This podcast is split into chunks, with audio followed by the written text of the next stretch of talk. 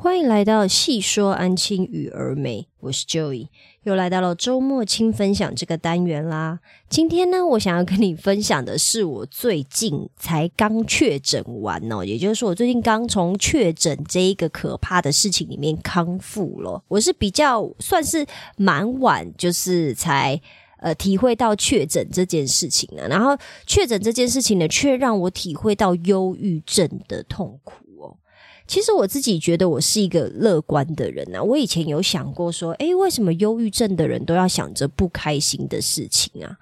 我就是会觉得说奇怪了，就是呃，因为忧郁症感觉就是一直笼罩在一个不开心的情绪里面嘛，然后感觉他们都会好像会一直去想着让自己不开心的事，我就会想说，那就。不要去想不开心的事啊，就想着会让自己开心的事情嘛。比如说，我个人，我这人最喜欢会让我开心的事情就是吃东西了。我觉得只要可以让我好好吃饭，这就是我一个日常生活的小确幸，或者是一个让我可以舒压的方式哦。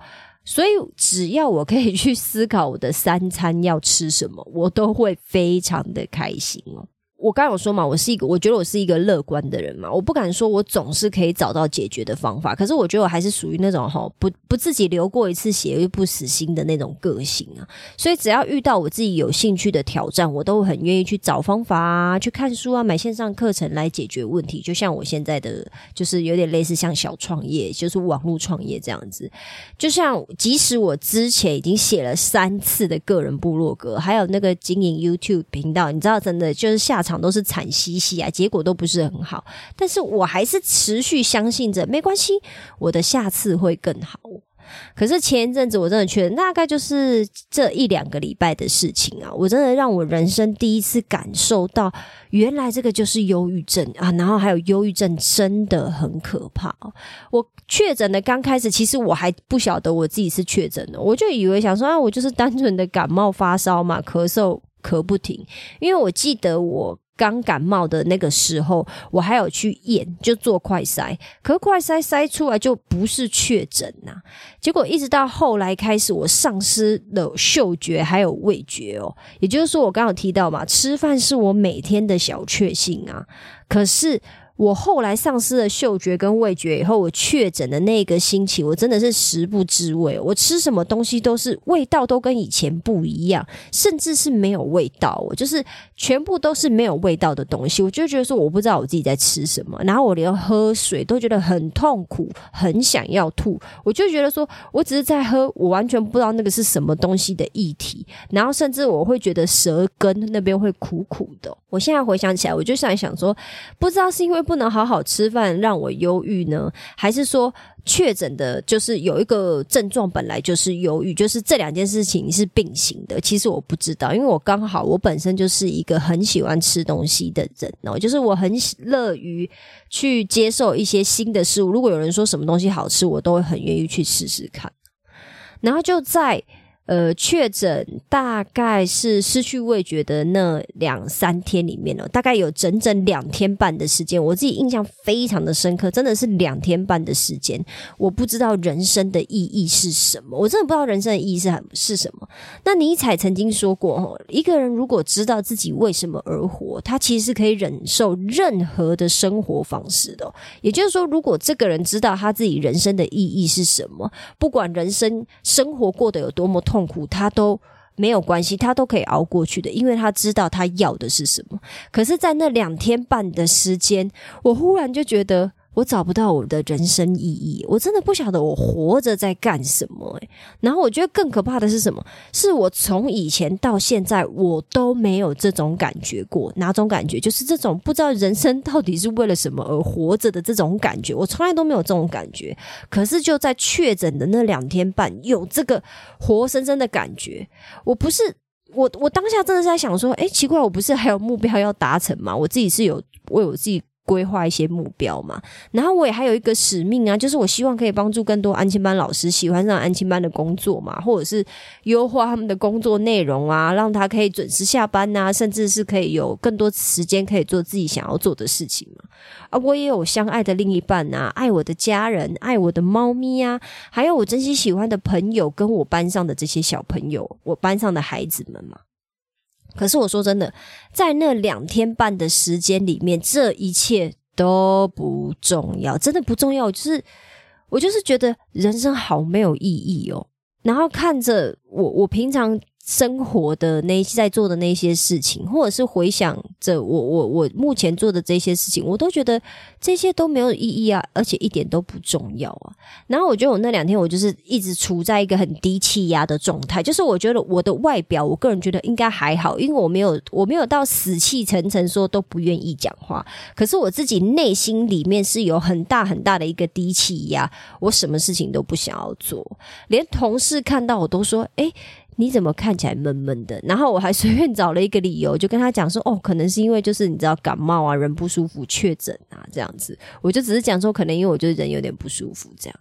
可是其实我不是身体的不舒服，我是整个情绪上面非常的不舒服哦。我提不起劲做任何事情，除了学校的例行公事我不得不做，因为不做没薪水嘛。可是我完全真的是完全不想处理任何跟我个人创业相关的项目。我就觉得没有意义啊，然后我觉得好忧郁哦。如果不是因为我需要上班赚钱来养来，你知道养活我自己，这样我才有钱吃饭嘛。就虽然说我那时候那阵子吃饭吃的非常不开心，可是呃，也是因为有这个限制，在我才不得不工作嘛。可是只要是这个限制以外的东西，我都会觉得说没有意义。然后我觉得我只是这个社会庞大。你知道机器里面的一个小齿轮，然后我就这样要这样运作到六十五岁后退休，然后就在那边等死。我真的当下的心情就是觉得说我人生就是没有意义啦，然后就觉得说既然都要死，我现在到底那么累在干嘛？我的意思就是说，人生到最后就是一死啊。可是我现在到底活得这么累要干嘛？我到底每天早上起来打文章，呃，录 podcast，然后还要跟老师做咨询，然后还要回答老师问题。呃，可能大家明明就是都在睡觉，或者是在追剧、吃东西，可是我却还要做这些事。我到底这么累要干什么？然后我我想着想着，我自己就感到非常的害怕。我觉得那感觉，那个那真的是一个恐惧，恐惧。说，我忽然意识到，说，难不成这是忧郁症吗？我真的不知道为什么，忽然就想说。还是这就是忧郁症的感觉，然后这个忧郁症的感觉会会不会就这样跟着我一辈子？也就是说，它有点类似像确诊的后遗症的后遗症，可能是没有办法根治的。然后我也开始慢慢的去想到，去思考到说，诶，还是会不会是我大脑出现了一些什么状况？因为我以前是从来没有这种感觉的，可是这一两天这种感觉非常非常的强烈，不管我。怎么样？就是做不一样的事情，或者是去追剧，或者是我告诉我自己说换一个方式去想，真的都没有用。那会不会是我大脑出了什么状况？可能是比如说，呃，应该要分泌的一些物质啊，maybe 什么激素啊、荷尔蒙之类的，就是可能增加了或者是减少了，所以我才逃不出这种忧郁的感觉。就是说我大脑一直分泌一种激素，让我觉得很忧郁，或者是我大脑一直。减少分泌了某种激素，让我没有办法逃出这种忧郁的感觉。我就我就在思考这个问题，但我还是觉得很忧郁哦。只是我在我在想说，诶，会不会是这样？可是如果是这样，其实我也不知道我该怎么做，让我自己不要觉得我忧郁哦。后来我当然就是这是之后的事情了。我后来就在老高的频道里面看到血清素这个东西啊，他说血清素是感到幸福的激素，再加上就是。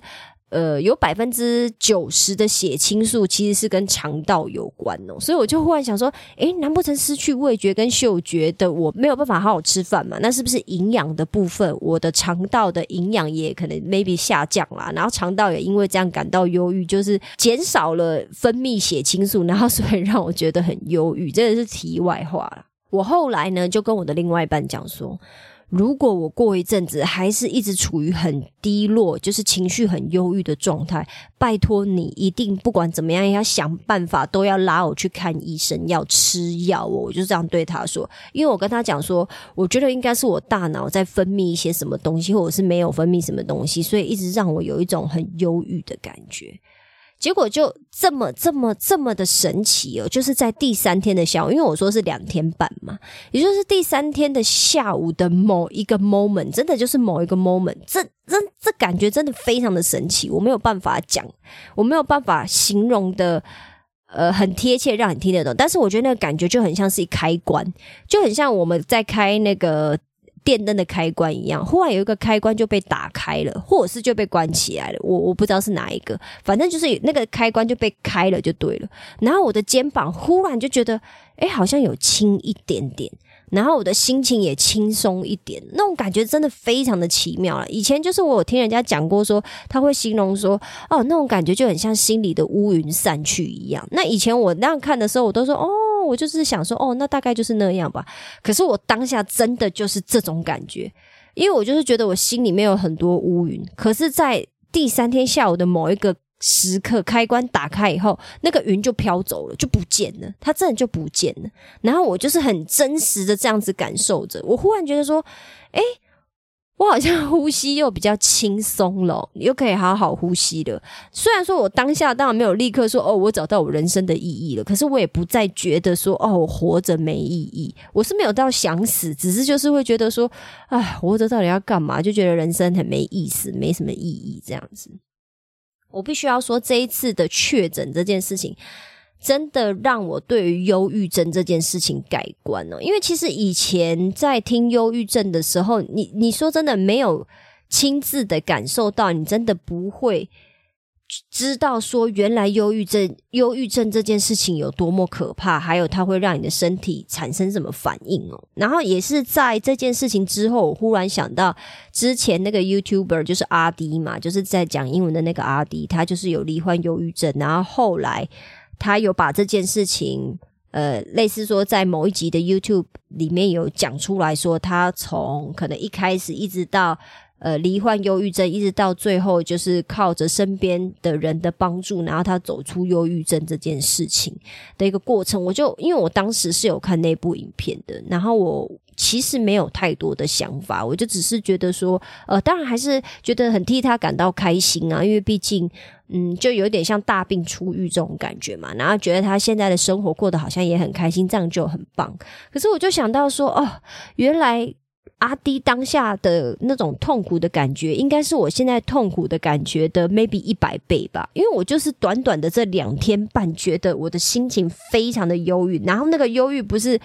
不是我们平常开玩笑讲说什么跟男女朋友吵架被老板骂，跟爸妈吵架跟朋友吵架，或者是觉得钱赚很少，或者是呃生活不如意的那种哦，我好忧郁哦，不是这种哦，是你就是扎扎实实的二十四小时内心都处在一个非常低气压、非常忧郁，然后你觉得人生没意义的一个状态，你觉得你找不到任何的出口，你觉得。人生好像就这个样子的，不会更好了。你你活着就是没有什么意义，人生就是不会变得越来越幸福，就是会这个样子一直持续下去。真的就是这种感觉很可怕。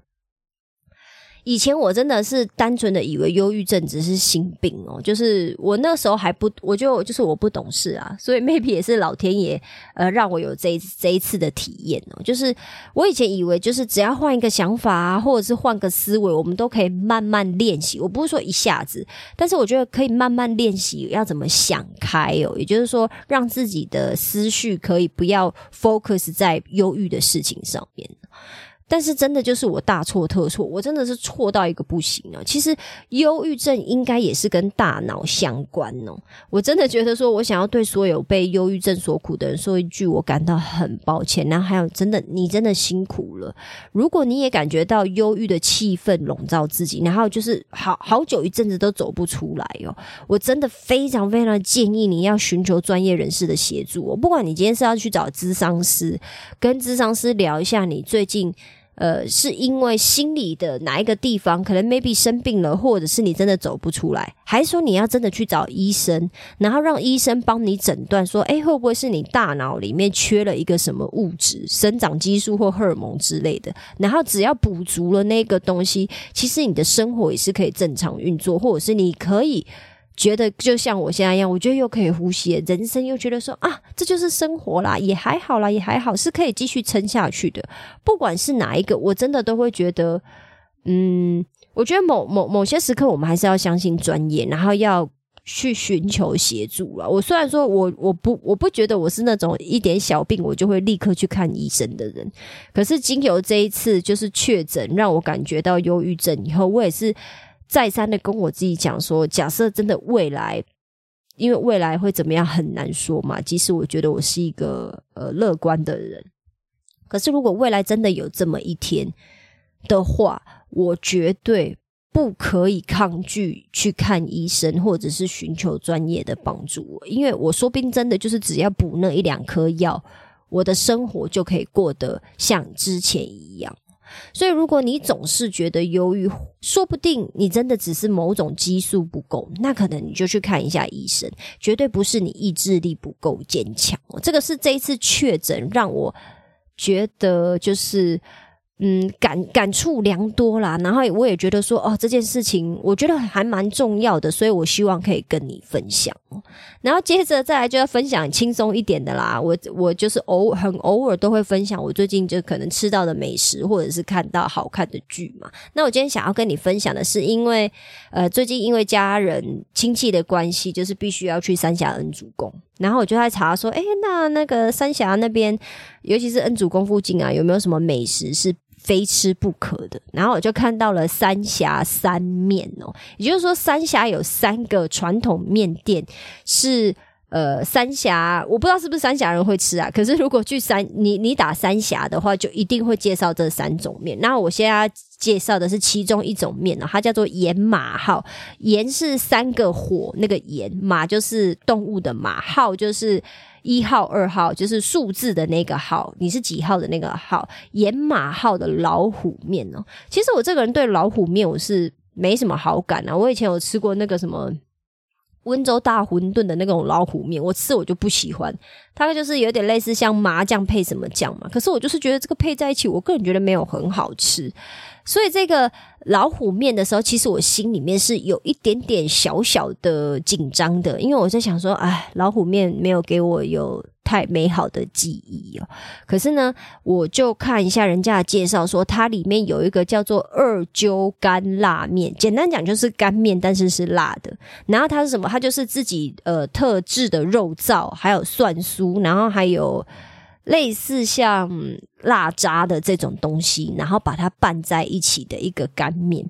那我就想说，哎，那这个听起来简单讲就是辣的肉燥面嘛。你你把它就是讲的很直白的话，就是辣的肉燥面，只是就是他们自己的特调，特调的辣的肉燥面。然后我就想说，哎，这个我有兴趣。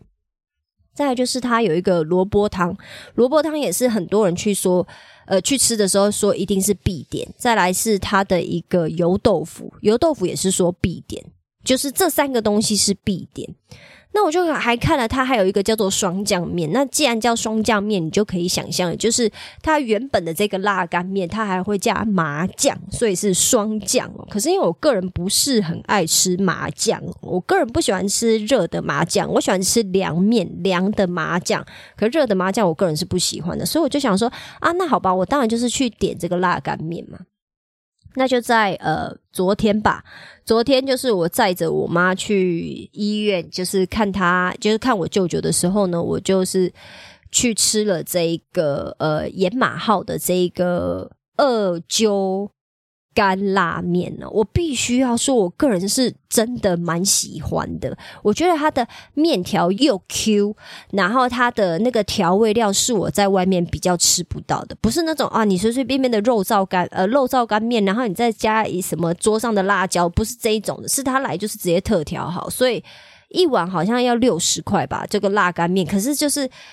我个人觉得，如果以一般女生的食量来讲，是吃一碗辣干面，然后再加一个萝卜汤，跟 maybe 一块油豆腐，是可完全可以吃得饱的，就是完全都有中我的喜好，口味也算够味，然后呃面又 Q。只是豆芽菜有一点点少啦，我个人是觉得有一点可惜。但是它的肉燥的那个肉一点也不臭，它那个猪肉非常应该是非常新鲜的猪肉，所以是非常好吃。然后萝卜汤，它那个汤就是已经熬到变成乳白色，很像豚骨汤的那种萝卜高汤。啊，它萝卜汤很便宜，萝卜汤一碗只要二十五块。可是它萝卜就是真的就两块，两块就是有一点。看看看运气了，看运气了。因为我的萝卜就很大块啊，但是我那个我另外一半的他的那个萝卜就很小块，所以我也不晓得，可能就是看运气，看你会拿到哪一种。可是我个人觉得，哦，他的萝卜汤也真的很不错。那至于豆腐，我个人就是觉得，呃，还还不错啦，就还可以，可是没有像干面让我这么的惊艳。那我们还要点三层肉跟。红油水饺，也就是说像红油炒手那样，只是它不是炒手，它只是把它换成水饺。那当天的水饺刚好是韭菜口味的，我自己个人也是很喜欢，因为我觉得它的韭菜水饺，嗯，有中我的点。我个人就是挺喜欢吃韭菜水饺的，然后再加上它的红油酱里面也很特别，我觉得它里面的东西都有一个很特殊的香味，应该是孜然，它都是。呃，画龙点睛，就是加一点点，加的刚刚好，不会太重，抢了它的红油的味道，但是又不会太少，让你吃不出来孜然的味，就是刚刚好那么一点点，那个量就是这么的够，所以我就觉得说，整体而言，我很喜欢这个呃三峡的这个盐马号的辣干面哦。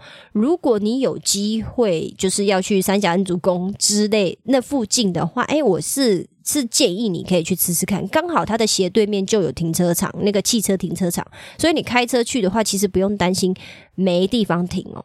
只是 他的生意真的太好了，我们是星期六去的，我看他平日的生意好，呃，平平日周一到周五的开店时间好像是下午五点才开了，那星期六的话，它是十二点开到。两点半还三点，所以如果你是想要假日去的话，假日比蛮蛮刚好的，就是你十二点去刚好就是中午的用餐时间。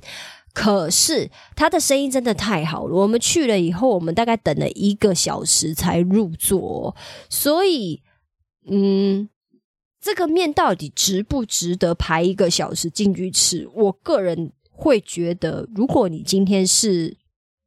没有吃过，然后你跟我一样有一点面孔，因为我个人是，呃，活到这把年纪，我个人觉得说，我个人是喜欢吃面多于吃饭啊。如果以比例来讲，大概是六十四十啊，五十五十或六十四十。就是我是一个喜欢吃面多于吃饭的人，但是我还是需要吃饭。所以如果你是一个跟我一样，你是一个面控，甚至你是一个干面控，因为我是一个干面控，我非常喜欢吃干面，我会建议你，你真的可以找机会来尝试看看。那这个东西就是有一点点，你要么会很喜欢，你要么就会觉得哦，因为排队排太久了，所以你觉得有点不值得。那到底？